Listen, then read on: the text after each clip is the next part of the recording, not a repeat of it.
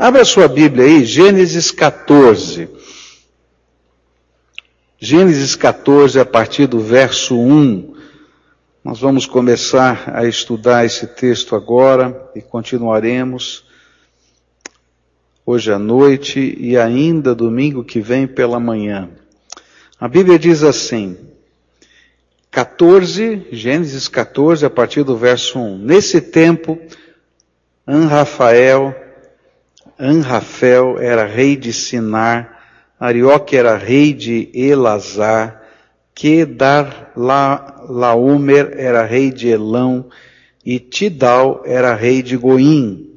E esses quatro fizeram guerra contra os seguintes reis, Bera de Sodoma, Birsa de Gomorra, Sinabe de Admar, Semeber de Zeboim e contra o rei de Bela, cidade que também se chamava Zoar.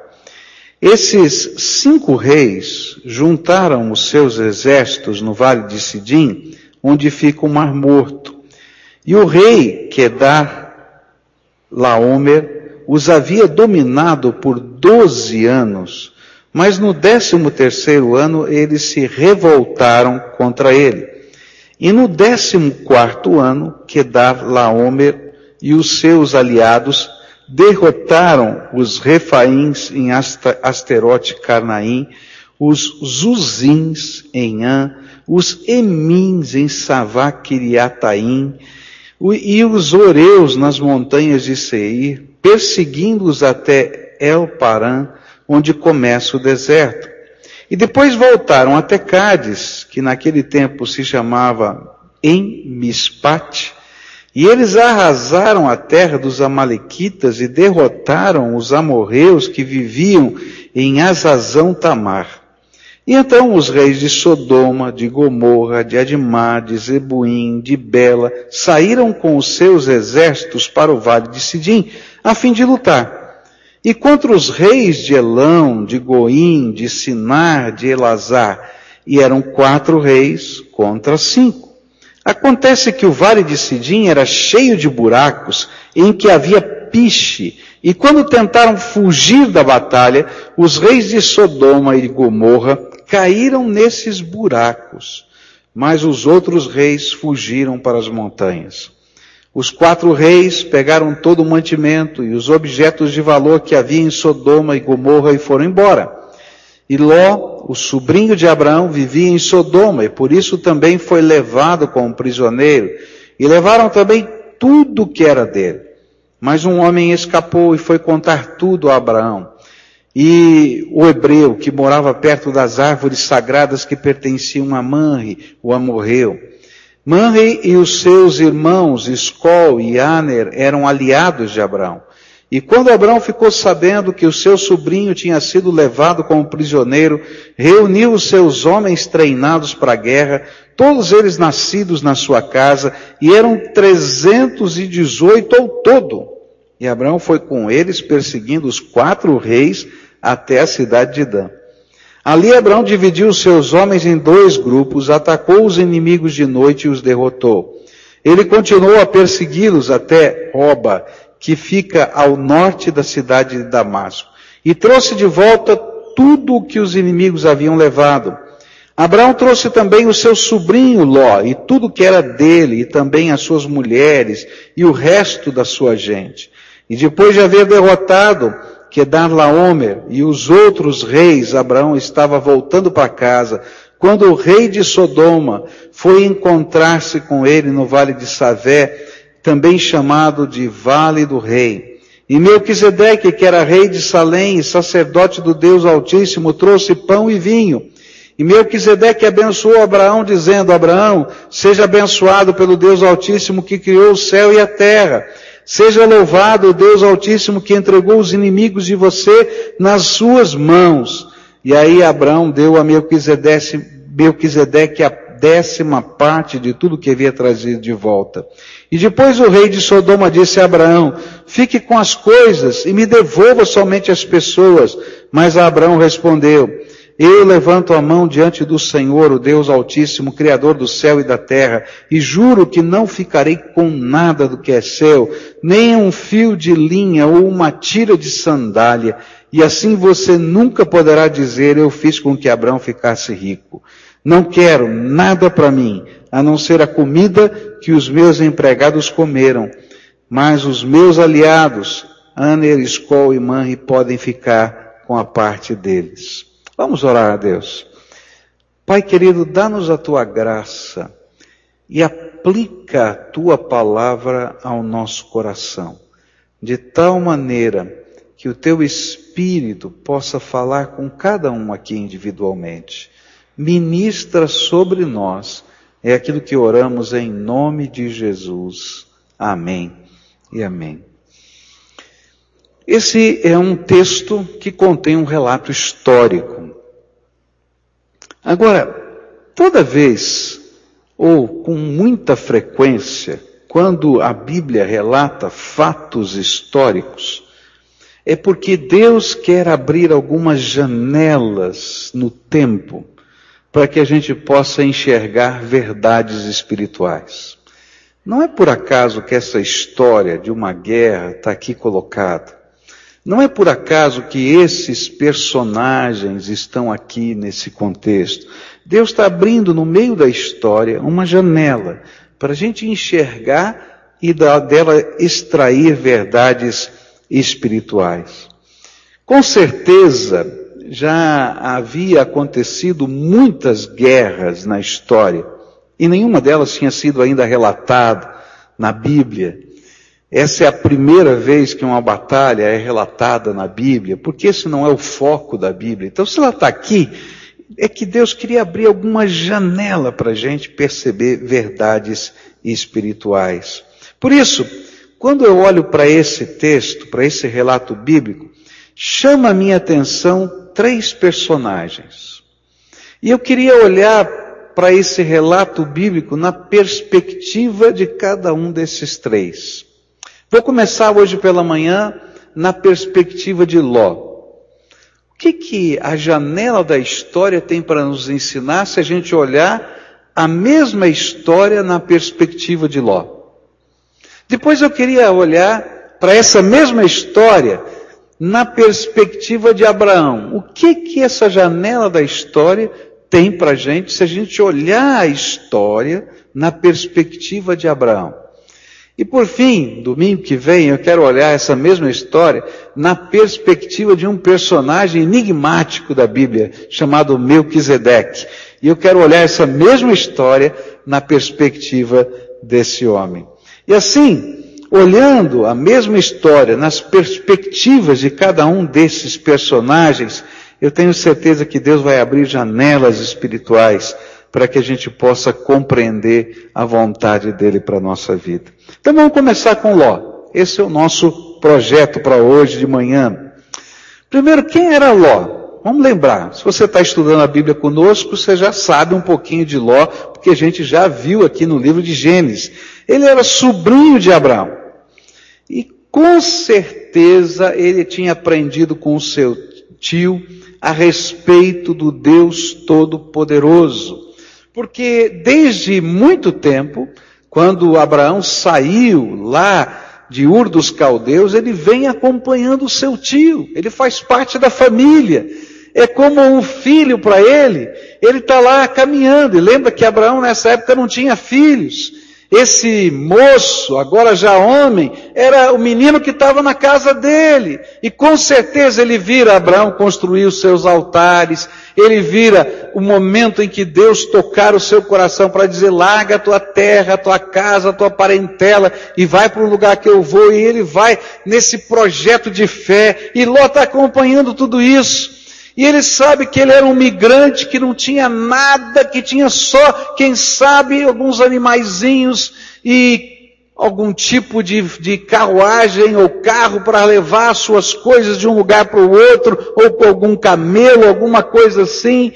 E de repente ele vê Deus abençoando a vida de Abraão e Abraão sendo um homem agora próspero. Ele está vendo tudo isso a respeito da graça de Deus. Na casa de Abraão ele viu os milagres de Deus. E de certa forma, parte da bênção material, porque a Bíblia nos diz no capítulo 13 que agora ele era um homem muito rico, Ló era um homem muito rico, tão rico, tinha tanto gado que não dava mais para os dois rebanhos conviverem. E agora ele entende, quem sabe, ele podia ter entendido que parte da bênção material que ele possuía era como que respingos da bênção de Deus o seu tio, sobre a vida do seu tio, que estava agora chegando na sua vida. Mas o seu tio, um determinado momento da vida, fez algo que Deus não desejava. E a gente aprende coisas boas e coisas más das pessoas. Não só coisas boas. Não é verdade? A gente estava conversando ontem, né? E ontem, em uma conversa de família, e um dos membros de família disse assim, né? Que quando foi visitar parentes distantes, tinha três ou quatro anos, começou a dar aula. Família toda italiana, não é? E a criança só falava português, e a família dos italianos se reuniu para ouvir a aula da garota. E alguém começou a dar risada, né, da criança. E então a criança olhou bem forte e disse, fica quieto, fica quieto agora, zíper na boca, zíper na boca, né? E aí todo mundo ficou espantado, né? O que está acontecendo? Ora, ela ia à escola e já tinha aprendido o que a professora ensinava. Coisas boas e coisas ruins. Não é verdade? E nessa ocasião, Ló aprendeu algumas coisas que não foram boas com Abraão. Abraão foi para o Egito. E lá esse tempo no Egito não foi um tempo que Deus se agradou de Abraão. Ele mentiu. Ele se tornou um homem próspero. Usou de negócios que não eram os jeitos de Deus. E Abraão viu, ou melhor, Ló viu experimentou, provou um pouquinho do sabor e do jeitão de viver do mundo daquele tempo e gostou. E quando Abraão volta do Egito, ele constrói o altar da adoração, mas em nenhum lugar da Bíblia a gente vai encontrar Ló construindo o seu altar. E na verdade, o que a sequência bíblica nos mostra é um progressivo afastamento de Deus na vida de Ló. E toda vez que a gente começa a namorar ou admirar o jeitão de viver daqueles que não têm a Deus, a gente vai se afastando de Deus. Eu posso conhecer os valores, eu posso ter experiências profundas com Deus, eu posso ter marcas do Todo-Poderoso na minha vida, eu posso saber quem é Deus, eu posso saber de cor versículos da Bíblia, mas eu vou me afastando de Deus. Olha só o que a Bíblia diz em Tiago 4, verso 4. Diz assim a Bíblia: Gente infiel, será que vocês não sabem que ser amigo do mundo é ser inimigo de Deus? Quem quiser ser amigo do mundo se torna inimigo de Deus. O que, que a Bíblia está querendo ensinar para a gente? É que quando eu começo a admirar os métodos, os valores, o jeito de viver, de resolver problemas que a sociedade tem, eu começo a me afastar dos métodos, dos valores, do jeito de viver que Deus tem para a minha vida. E toda vez que eu me afasto do jeito de Deus na minha vida, eu estou em guerra com Deus. Não tem jeito de eu viver paz com Deus se eu estou lutando contra os valores de Deus. E de alguma maneira a guerra que está dentro de mim vai aparecer do lado de fora da minha vida. E essa guerra que vai acontecer com a sociedade de Sodoma e Gomorra e os outros povos que estão ao seu redor, com esses outros reis, e que vai ter consequências na vida de Ló, que talvez alguém vai dizer, não, Ló não tem nada a ver com isso. Não, mas todo aquele sistema estava debaixo de um juízo de Deus. A guerra que está no coração se manifesta na vida. A impressão que eu tenho é que com o tempo, Ló e a sua família foram pouco a pouco se conformando com o mundo, a ponto de para evitar uma guerra na família, Ló e Abrão se separaram. E ele escolhe então, Ló escolhe os vales férteis e se aproxima de Sodoma e Gomorra, porque ele está obcecado por aqueles valores e sem perceber que o que ele realmente desejava era uma conformação com o jeito de pensar, de viver do mundo que ele escolhera.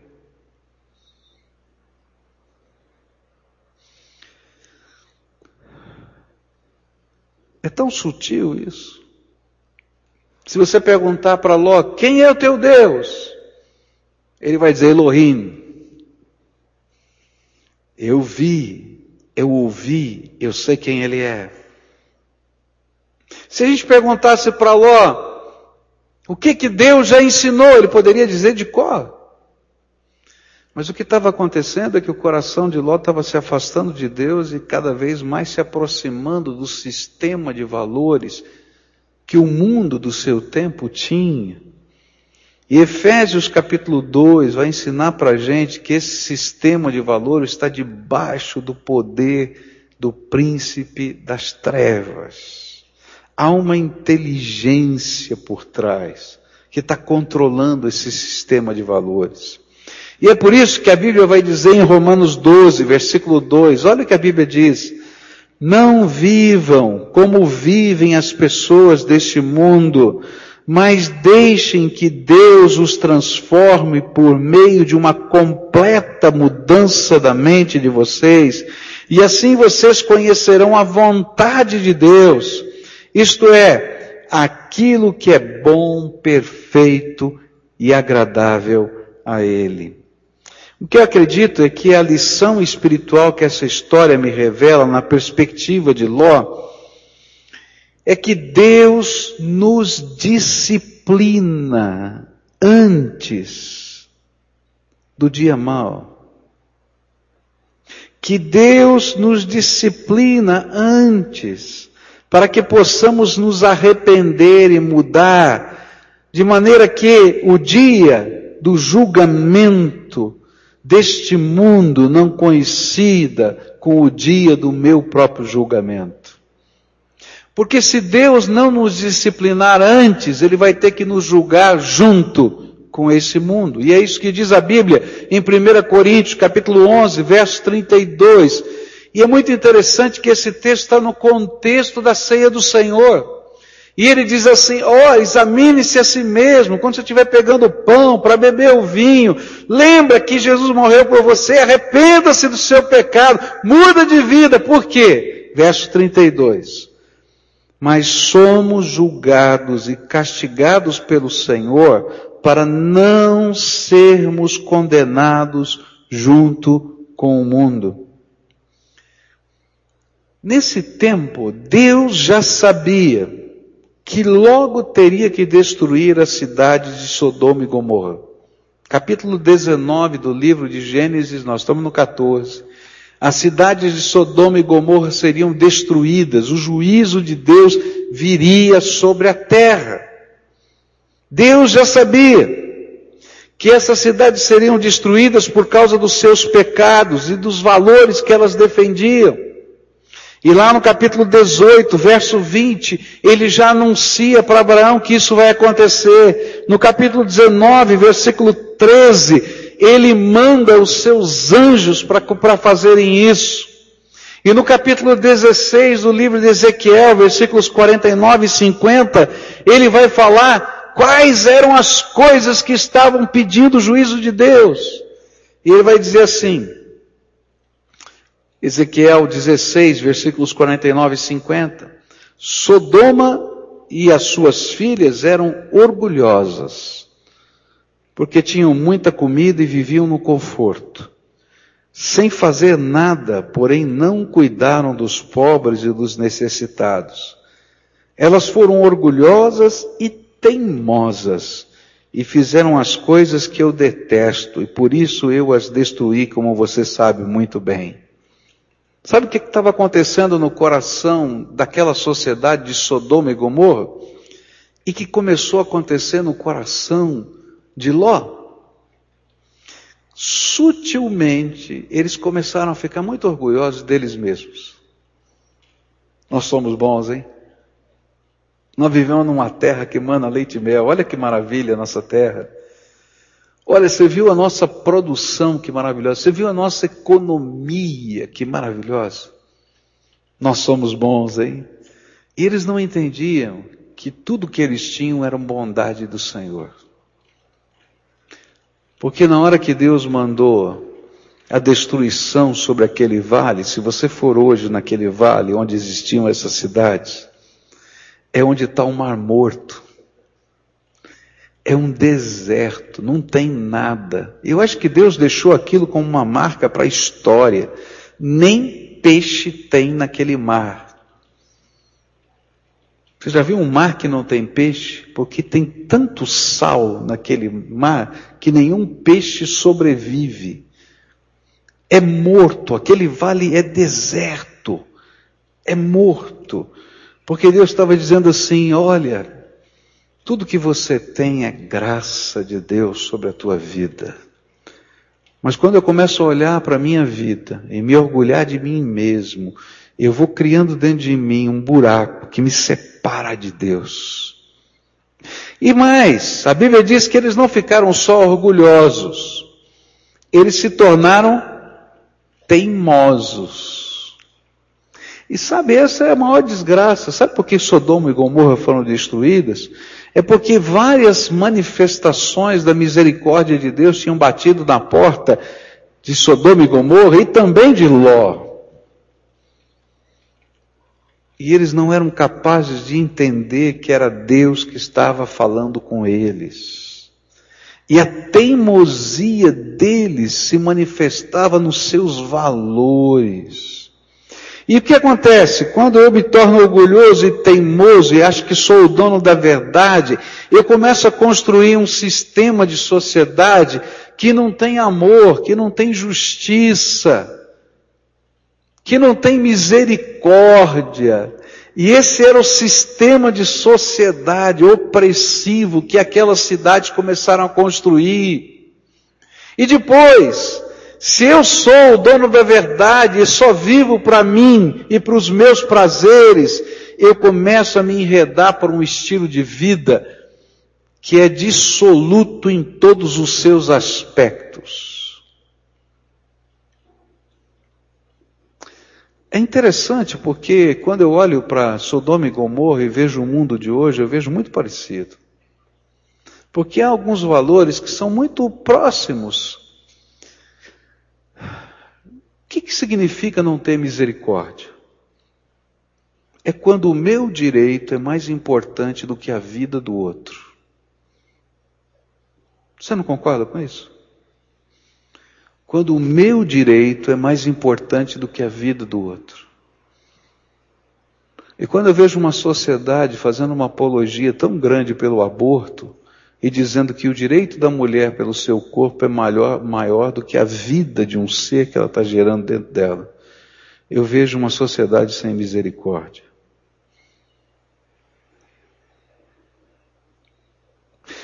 Quando eu vejo, por exemplo, que a cultura e o sistema de vida de uma sociedade é mais importante do que a vida. E aí eu vejo o governo brasileiro proibindo você de retirar de uma cova, numa tribo indígena, crianças que estão sendo mortas, enterradas vivas, e os missionários que vão lá e tiram da cova são presos, sofrem processos horrendos, como eu conheço alguns que estão respondendo processos horrendos, com risco de prisão, porque a cultura é mais importante do que a vida da criança que está sendo enterrada viva. E o governo brasileiro diz que isso é justo.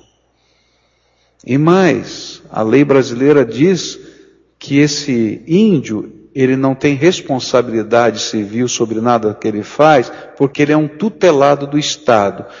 Ora, quando o tutelado faz alguma coisa errada na nossa sociedade, quem responde é o tutor. Então, quem tem responsabilidade?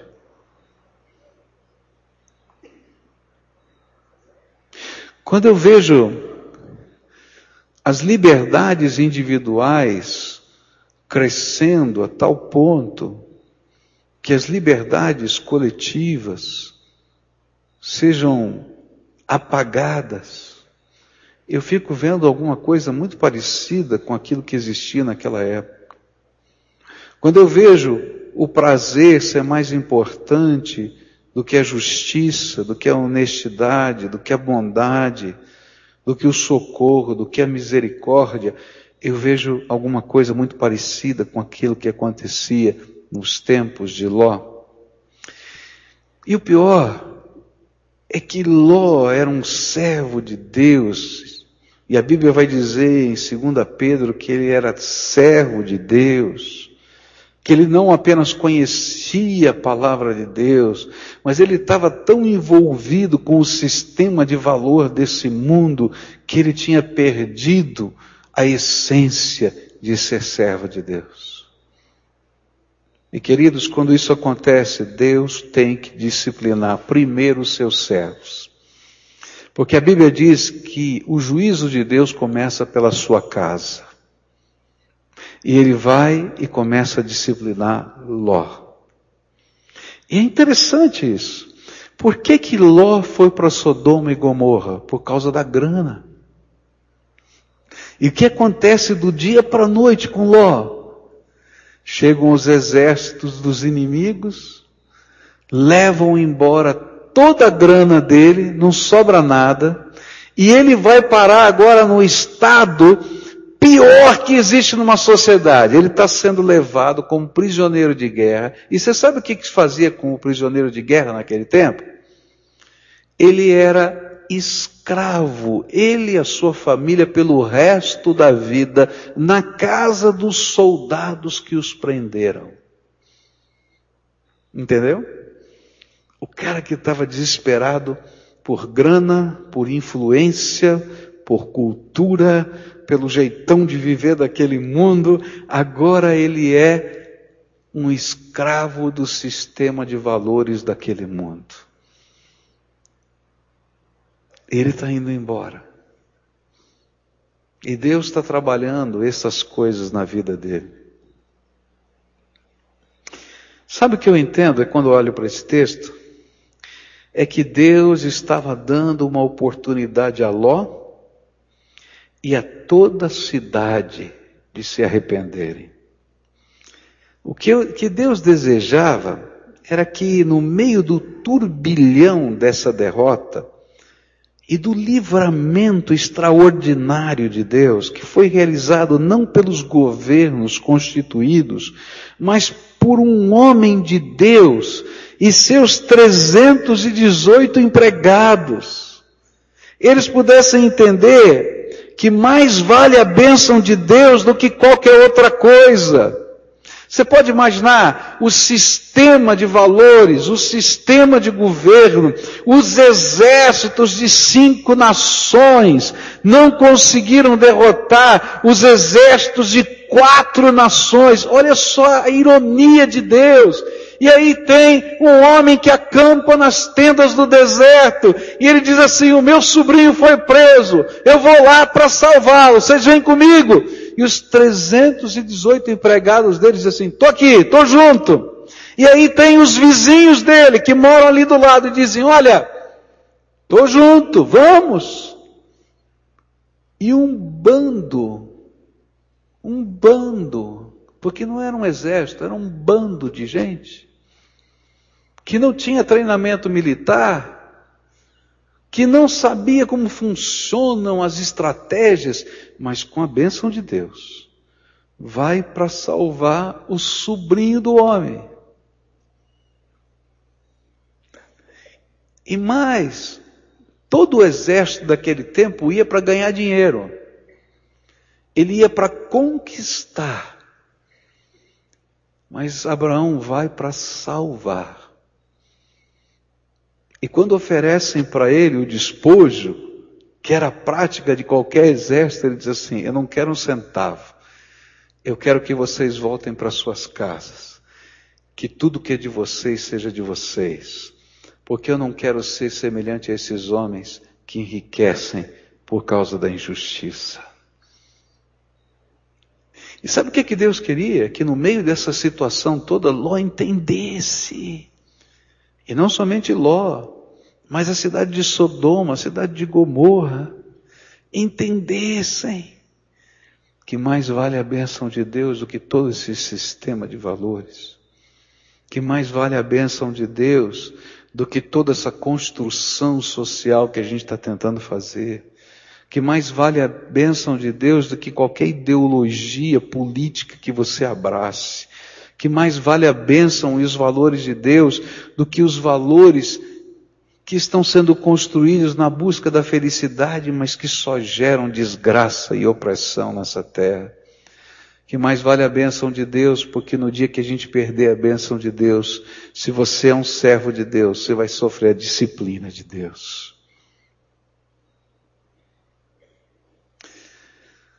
Eu conversava com uma pessoa essa semana e achei tão interessante isso. Né? Essa pessoa estava afastada do Evangelho e ela disse assim: Pastor, eu estou afastada do Evangelho.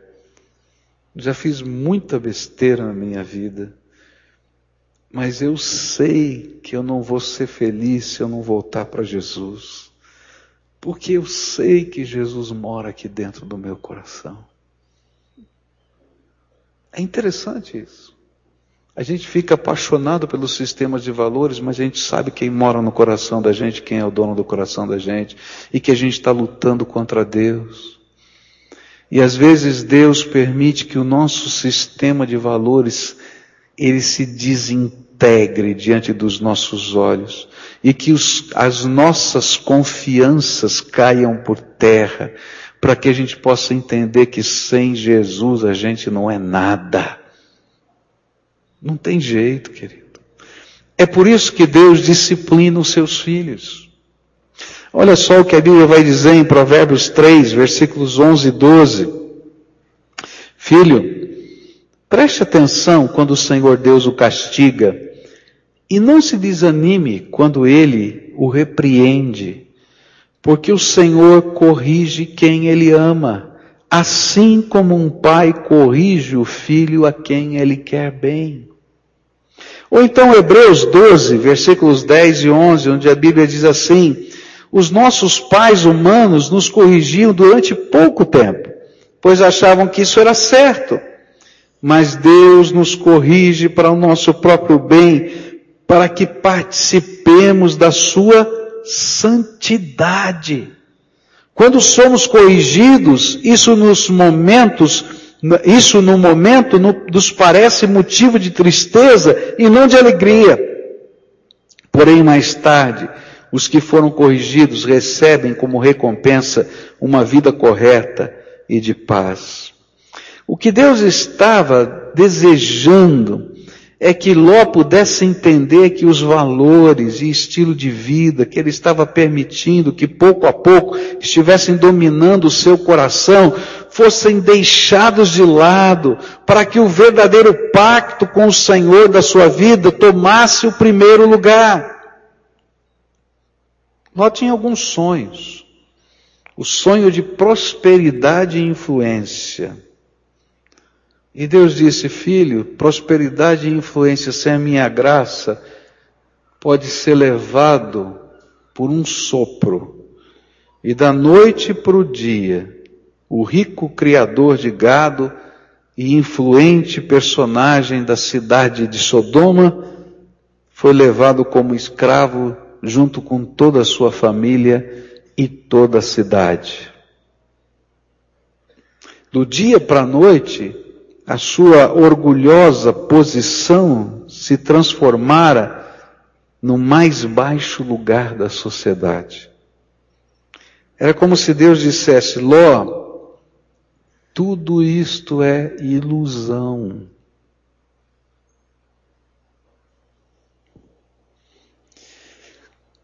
A busca de Ló por um estilo de valores que lhe parecia o mais moderno e progressivo do mundo da noite para o dia, caiu. E o sistema que ele admirava, agora fora substituído por outro, que foi-lhe imposto e ele não conhecia. E aí ele percebeu que as suas ideologias são pura ilusão. Eu acho que um dos grandes conflitos de todo universitário são as ideologias a que ele é apresentado na universidade. Eu detestava, quando estava fazendo seminário, estudar filosofia. Eu dizia assim, ô oh, coisa chata esse negócio de filosofia. Eu vim aqui para estudar Bíblia. Né? E daqui a pouco vem um professor me ensinar filosofia. Que raiva eu tinha. E ainda peguei um professor de filosofia que perdeu um trabalho meu e disse que eu não tinha feito o trabalho. E eu nunca tinha feito nenhum exame na minha vida, né? nem no escola e quanto mais no seminário. Né? E por causa desse trabalho que eu perdi, eu fiquei de exame. E eu fiquei com uma raiva de filosofia e, por contraparte, também do professor de filosofia. Porque eu dizia, eu entreguei o trabalho, eu tenho uma cópia, né? Naquele tempo a gente usava datilografar, e eu tinha uma cópia carbono, e disse, eu entreguei, está aqui a minha cópia carbono. O senhor não me entregou e eu não vou lhe dar nota. E eu fiquei com zero. Aí eu fui fazer a prova. Né? E eu subi assim, Caxias, eu falei, vou tirar um 10 nessa matéria. Pedi três dias de licença no trabalho, fui estudar. Estudei filosofia como nunca na minha vida. Tirei um 10 de filosofia. Vou para o segundo semestre de filosofia.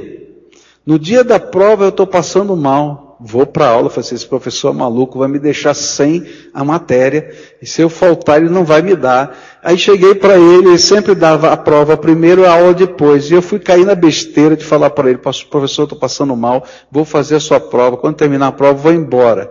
Ele, só porque eu falei isso, ele mudou. Ele deu a aula primeiro para dar a prova depois. Aí no meio da aula comecei a passar mal, me deu uma ânsia de vômito, eu saí correndo, fui embora e perdi a prova. Fiquei com zero. Aí eu chegava para ele e dizia, professor, eu passei mal, eu tive que ir embora, o senhor não pode me dar uma segunda chamada? Vou pensar no seu caso, vou pensar no seu caso. Até o último dia de aula. Quando chegou no último dia de aula, e eu estudava, porque eu dizia assim, esse cara vai me pegar num dia que eu não estudei vai me dar a prova, então faz a prova agora.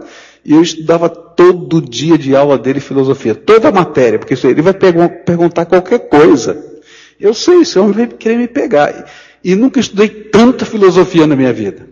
No último dia de aula eu briguei com ele. Falei, olha, eu sou mentiroso. Como? O senhor está me chamando de mentiroso? Eu sou pastor. É mentiroso. O senhor falou que ia pensar no meu caso, faz seis meses o senhor não pensou e não me disse nada até agora. Então, para mim, isso é mentira. Vou fazer exame de novo, mas não tem problema. Mas o senhor é mentiroso. Falei, não. Então agora o senhor vai fazer uma prova oral. Me chamou lá na frente para fazer uma prova oral. Mas eu estava estudando filosofia o ano inteiro. Quando ele perguntou, perguntou, respondi tudo. Ele falou, é, o senhor está razoável, vou lhe dar nove e meio. Prova oral não dá para discutir, né? Bom, me livrei do exame. Mas eu detestava filosofia. Você já pode entender por quê. Mas quando eu fui fazer psicologia, eu amei filosofia. Sabe por quê?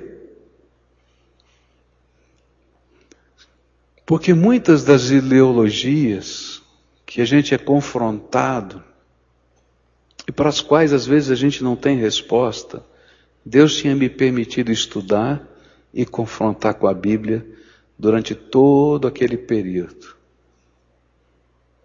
E muitas vezes a gente pega as ideologias, elas parecem tão lindas, e a gente esquece que toda ideologia humana, ela tem que passar pelo filtro da palavra de Deus, e não a palavra de Deus passar pelo filtro da ideologia humana. Porque a palavra de Deus é revelação do Altíssimo. E a ideologia humana é concepção da mente de um homem mortal, falho e pecador. E por mais inteligente que ela seja, não se compara à sabedoria do Deus Todo-Poderoso. E aí eu podia olhar para as várias escolas dentro da própria psicologia, porque todas elas nasceram à luz de pensamentos filosóficos e ideologias e analisá-las à luz da palavra de Deus, retirar o que é bom e deixar o que não presta do lado de fora. Se você está estudando, se você está numa universidade, você é um profissional, lembra disso. A palavra de Deus filtra todas as coisas da nossa vida. Mas se eu abraço toda a ideologia que vem para mim, com casca e tudo, eu vou começar a ser como Ló. E vou me perder nos caminhos da vida. E olha, a filosofia que domina esse mundo não está só na universidade, está na sua escola, está no seu trabalho, está no teu jeito de viver. E nós, servos de Deus, temos que aprender a olhar todas essas ideologias à luz da palavra de Deus e filtrá-las. Porque senão, Deus vai ter que disciplinar a minha vida e a tua vida, para que esses valores que eu estou apaixonado, Deus possa mostrar que são apenas ilusão humana, porque tudo passa, mas a palavra de Deus vai permanecer para sempre. É isso que a Bíblia ensina. E esses são os valores de Deus para mim e para você. E quando Deus nos disciplina, Ele volta a nos dar a oportunidade de tomar as nossas decisões. E é por isso que quando Abraão vai lá e resgata Ló, devolve tudo para ele, e diz: Ló, pensa bem o que você vai fazer com a tua vida. Pensa bem para onde você vai. Pensa bem. Quando Deus disciplina a nossa vida, Ele volta a nos dar oportunidades. Às vezes você passou por um tempo horrível na tua vida, Deus colocou a mão mesmo, você tentou de tudo quanto era jeito e não conseguiu. Aí veio graça de Deus. E você sabe que foi livramento de Deus. E Deus diz: agora, filho, eu estou te dando a oportunidade de você tomar suas decisões. Escolhe bem. E sabe o que aquilo fez? Pegou todas as suas tralhas, toda a sua família, todas as suas riquezas e voltou para onde? Para onde ele foi? Para a cidade de Sodoma. E nada mudou na vida de Ló. E no capítulo 19 do livro de Gênesis, Deus tem que destruir a cidade. E quando ele destrói a cidade, ele salva Ló e as suas filhas, porque nem os seus genros quiseram ir com ele. Nem a sua mulher, a mulher ficou no meio do caminho. Para começar a vida agora, morando nas cavernas do deserto, porque ele não tinha habilidade para ter dinheiro na vida. Você está entendendo o que eu estou falando? Às vezes Deus está disciplinando a tua vida para dizer, acorda, e você não entende. E lembra, para Deus as pessoas valem mais do que as coisas. Se para você viver a vida cristã, você tem que morar num barraco, numa favela de Curitiba, ele vai te botar num barraco, numa favela de Curitiba. Você está entendendo o que eu estou falando? Antes disso, ele vai te dar uma segunda chance, uma terceira. Mas se você não entende, é cabeça dura, ele vai te botar um barraco numa favela. E não é só, só isso, não. A nossa sociedade vai ser disciplinada por Deus. Tem gente que não gosta que eu fale isso. Mas, queridos, vai chegar um momento em que a iniquidade do Brasil vai chegar num ponto que Deus não vai aguentar.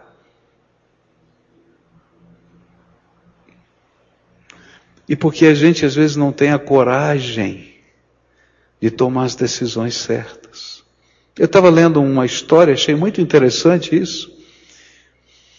No final dos anos 1800, houve uma praga de gafanhotos em Minnesota, nos Estados Unidos. E essa praga de gafanhotos devastou todas as plantações de Minnesota. E se aproximava agora um novo período em que a praga poderia vir, e eles tinham medo que as larvas dos gafanhotos tivessem ficado nas plantações e elas voltassem outra vez naquele período. E naquela época eles usaram toda a tecnologia possível, mas havia um grande temor de que houvesse uma grande devastação. E a segunda vez perder todas as colheitas seria uma derrota terrível. E aí o governador de Minnesota usa os jornais daquele tempo e faz uma coisa inusitada. Precisa ter muito peito para fazer isso. Ele diz assim: tudo que nós podíamos fazer, nós já fizemos. Só Deus pode nos livrar da desgraça que vem sobre nós. E sabe o que ele faz? Ele convoca jejum e oração. E diz assim: Eu convoco todo o povo de Minnesota a jejuar e orar pela nossa terra, porque se Deus não colocar a sua mão, nós vamos perder tudo de novo. Você imaginou um governador hoje dizer, ó, vamos jejuar e orar? Ele vai perder o mandato. Um jornalista daqui já perdeu, uma, já perdeu o emprego porque falou mal do carnaval, então você imagina se falar de jejum e oração. Mas sabe o que aconteceu? O povo creu e começou a jejuar e orar. E o primeiro dia de jejum fez sol. E o povo ia lá na, na lavoura e via as larvas crescendo. E o segundo dia de jejum fez sol. E eles estavam angustiados, porque a larva estava crescendo. O terceiro dia de jejum fez sol, e eles continuaram a clamar e orar, e eles olhavam lá, as larvas estavam crescendo. No quarto dia de jejum, Deus mandou repentinamente um grande frio, uma geada, e todas as larvas de todo o estado de Minnesota morreram, porque Deus mandou graça. E está nos anais da história o jejum de Minnesota.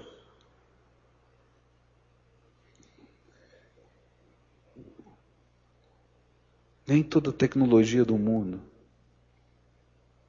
nos livra da disciplina. E a disciplina vem para a gente construir valores novos. Por isso, na perspectiva de Ló, esse texto é um apelo, onde Deus está dizendo para Ló: Ló, eu estou derramando graça de novo sobre a tua vida. Eu estou derramando graça de novo sobre a tua vida. Acorda para eu mudar os valores da tua vida. E nessa manhã eu queria terminar essa meditação orando com você. Porque eu sei que Deus está derramando graça de novo sobre a tua vida. Você está entendendo? Que Deus já abençoou, já marcou, já ensinou, mas há valores que você não colocou dentro da tua alma. Há coisas que você está apaixonada desse mundo que Deus não quer, apaixonado que Deus não quer. Se você não entende a palavra de Deus,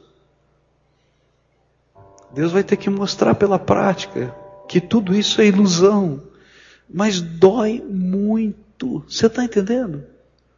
Dói muito.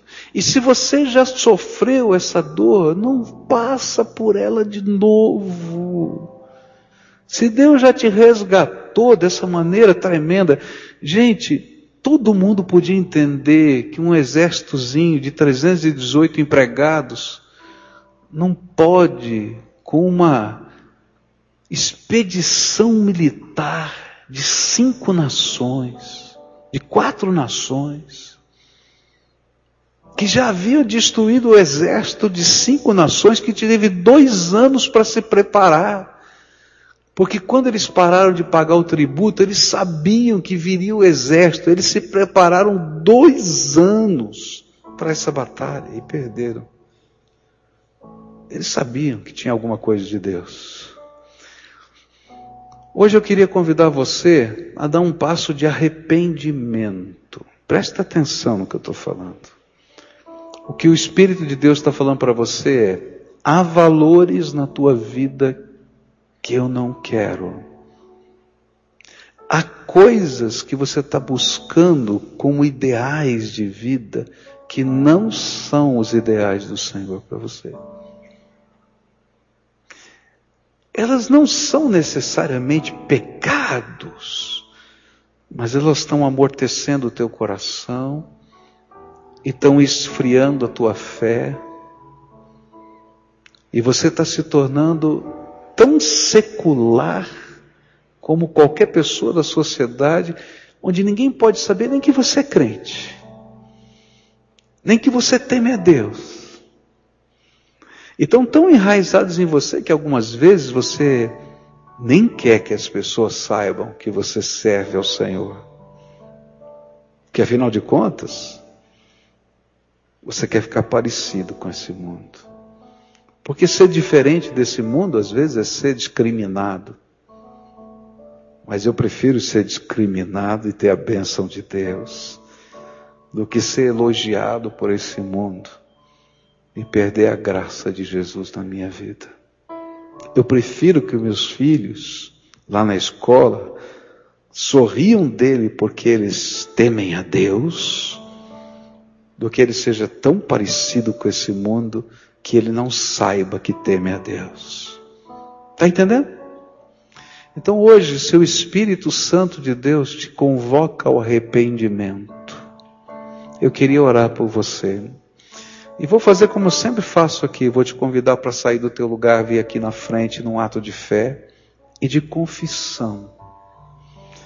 E a primeira grande tentação que você vai ter vai dizer assim: Senhor, já entendi, vou fazer do meu jeito. E o Senhor vai dizer: então você não entendeu nada, porque o teu jeito não funciona, você vai fazer do meu jeito. E quando eu chamo você aqui na frente, porque isso é um testemunho para você, não para Deus. Você não vai fazer mais do teu jeito. Você vai fazer do jeito de Deus. Então escolhe o que você quer fazer. Porque Deus está querendo mudar alguma coisa na tua vida. E começa hoje. Eu disse para uma pessoa hoje, Hoje começa o dia da virada na tua vida. É isso que a gente vai querer marcar. O dia da virada começou hoje. O dia da mudança começou hoje. O dia dos valores de Deus vai começar agora. O dia da ideologia cair fora e ficar o valor da verdade cristã que não é uma ideologia, é a palavra viva de Deus, eterna, que vai guardar o teu coração. Começa hoje. Se o Espírito de Deus está falando com você, vem para cá, eu quero orar com você. Vai saindo do teu lugar. Vem aqui, em nome de Jesus, eu quero orar por você. E a gente vai estar orando. Se tiver famílias que estão vivendo essa batalha, vem junto. Vem marido, vem mulher, venham filhos. Se tiverem jovens aqui que estão vivendo essa batalha na universidade, o Senhor está chamando você para ser um crente na universidade. Você vai na contramão dos processos de hoje. Vão te chamar de tudo quanto é nome. Mas você vai dizer: olha, não importa. Eu sou do Senhor. A palavra dele vai filtrar as decisões da minha vida. É isso que eu quero, Senhor. É isso que eu quero. E isso vale para todas as áreas da vida. Valia para um criador de gado. Vale para um empresário. vale para o empregado, vale para todos quantos o Senhor está chamando hoje. Está falando com você, você está ouvindo a voz do Espírito. Deus está trabalhando isso na tua vida. Não é hoje, não. Hoje você está tendo discernimento, mas Deus está trabalhando isso há muito tempo na tua vida. Porque você é o filho amado dele, que ele às vezes tem que disciplinar. Então, se o Espírito de Deus está falando, vem para cá, vem. Eu quero orar com você em nome de Jesus. Isso, vem. Se o Espírito de Deus está falando com você, tem algumas pessoas que estão descendo ainda. Isso. Agora, nós vamos orar. Esse é tempo de responder. Então fala com Deus, o que é que Ele ministrou no teu coração? Quais são as áreas que você está em luta com Deus? Fala com Ele. E faz entregas. Senhor, não vai ser fácil. Porque essas coisas estão arraigadas na minha mente e no meu coração. Mas eu quero, me ajuda com teu Espírito, me ajuda com teu Espírito Santo que a mesma graça que o Senhor deu por lá para o exército, para aqueles 318 homens de Abraão, que o Senhor deu na minha vida, para eu ter vitória do teu espírito, que o Senhor me dê coragem de assumir esses valores para minha vida, de levar esses valores para minha casa, de semear esses valores na vida dos meus filhos, de fazer diferença nessa terra. Fala com Deus. Agora eu quero orar por você. Senhor Jesus, olha para o coração, para a alma, para a vida, para os sentimentos desses teus filhos. Eles são amados teus, eles são marcados pela tua graça, mas eles estão ouvindo a voz do teu Espírito e eles estão entendendo os movimentos do Senhor na vida deles. E nessa hora eu quero te pedir, vem, ó Espírito Santo, vem, ó Espírito Santo, vem, vem, vem, vem. Vem, Senhor, com teu Espírito, sopra sobre a vida deles a tua graça, e que eles sejam cheios, plenamente cheios do Senhor, e que o Senhor possa dar discernimento, um dia Abraão teve que fazer isso quando voltou do Egito e ele entendeu que não era mais o lugar dele lá. Ló não entendeu. Eu quero te pedir, Senhor, faz isso conosco para que possamos entender e construir os nossos altares na tua presença e seguir o teu caminho, a tua vontade, o teu propósito. Quero te pedir, Senhor, que toda algema que Satanás tem colocado quer seja de envolvimentos pessoais, quer seja de alianças financeiras, quer seja, Senhor, de ideologias, de grupos, quebra agora no poder do nome e do sangue de Jesus. E que venham sobre essas vidas, Senhor, as misericórdias do Senhor, as inundações da tua graça, e o poder do teu Espírito Santo. Que hoje seja o dia da virada, Senhor. Que comece alguma coisa nova hoje. Comece em casa, comece no trabalho, comece na escola, comece nos relacionamentos. O dia da virada, Senhor. O dia, Senhor, em que o Senhor não precisa mais repreender, mas que o Senhor vai derramar graça. Restitui, Senhor, os teus servos para eles usarem para o teu bem, que eles possam usar para o teu propósito. Restitui, Pai, em nome de Jesus, restitui, Pai. Mas que eles se levantem, Senhor, com um pacto de viver para a tua glória. É aquilo que eu oro em nome de Jesus. Amém e amém. Fica de pé, querido. Dá a mão para quem está perto de você. Você também fica de pé, dá a mão para quem está perto de você, estende a tua mão. Quero te convidar para vir hoje à noite. Hoje à noite a gente vai olhar essa mesma história na perspectiva de Abraão. O que, que essa história tem a ver com Abraão? E a gente vai aprender na perspectiva de Abraão que todos nós estamos em missão nessa terra. Na perspectiva de Abraão, quando eu tenho um compromisso com Deus, eu estou em missão. O que, que significa estar em missão? A gente vai aprender isso hoje à noite. Queria convidar você para estar comigo, tá? Traz a tua família. Porque se começou a virada, você vai estar em missão. Tá? Quando eu estou fora dessa virada, eu talvez esteja sob a disciplina. Mas quando eu saio disso, Deus diz agora, eu vou te constituir meu servo, eu vou usar você nessa terra, para minha glória. E a gente vai entender o que significa isso, tá? Olhando essa mesma história na perspectiva de Abraão, tá bom? Vamos adorar a Deus juntos, tá? Essa canção é a nossa oração. Logo depois dessa canção eu vou orar por você mais uma vez, tá? E a gente vai se despedir. E lembra, hoje é o dia da da virada. Vamos falar junto?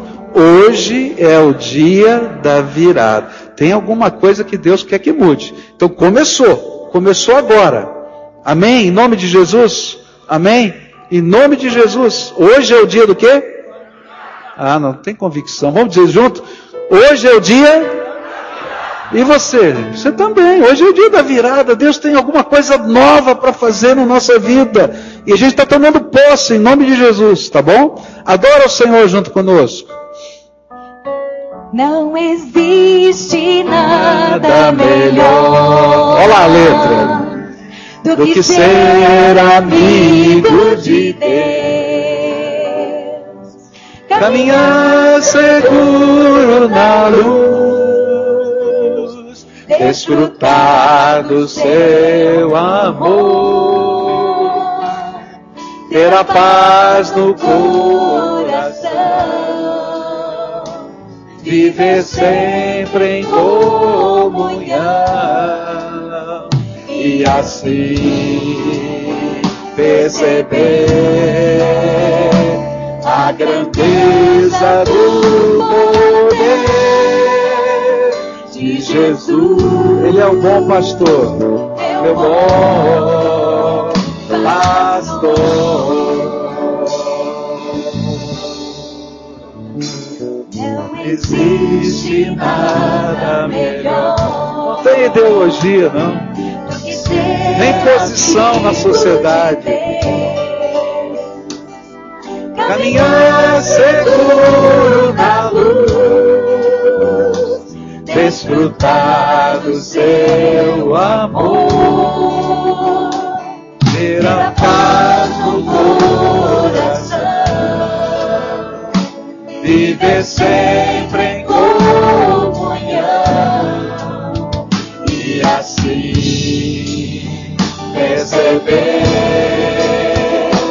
a grandeza do poder de Jesus,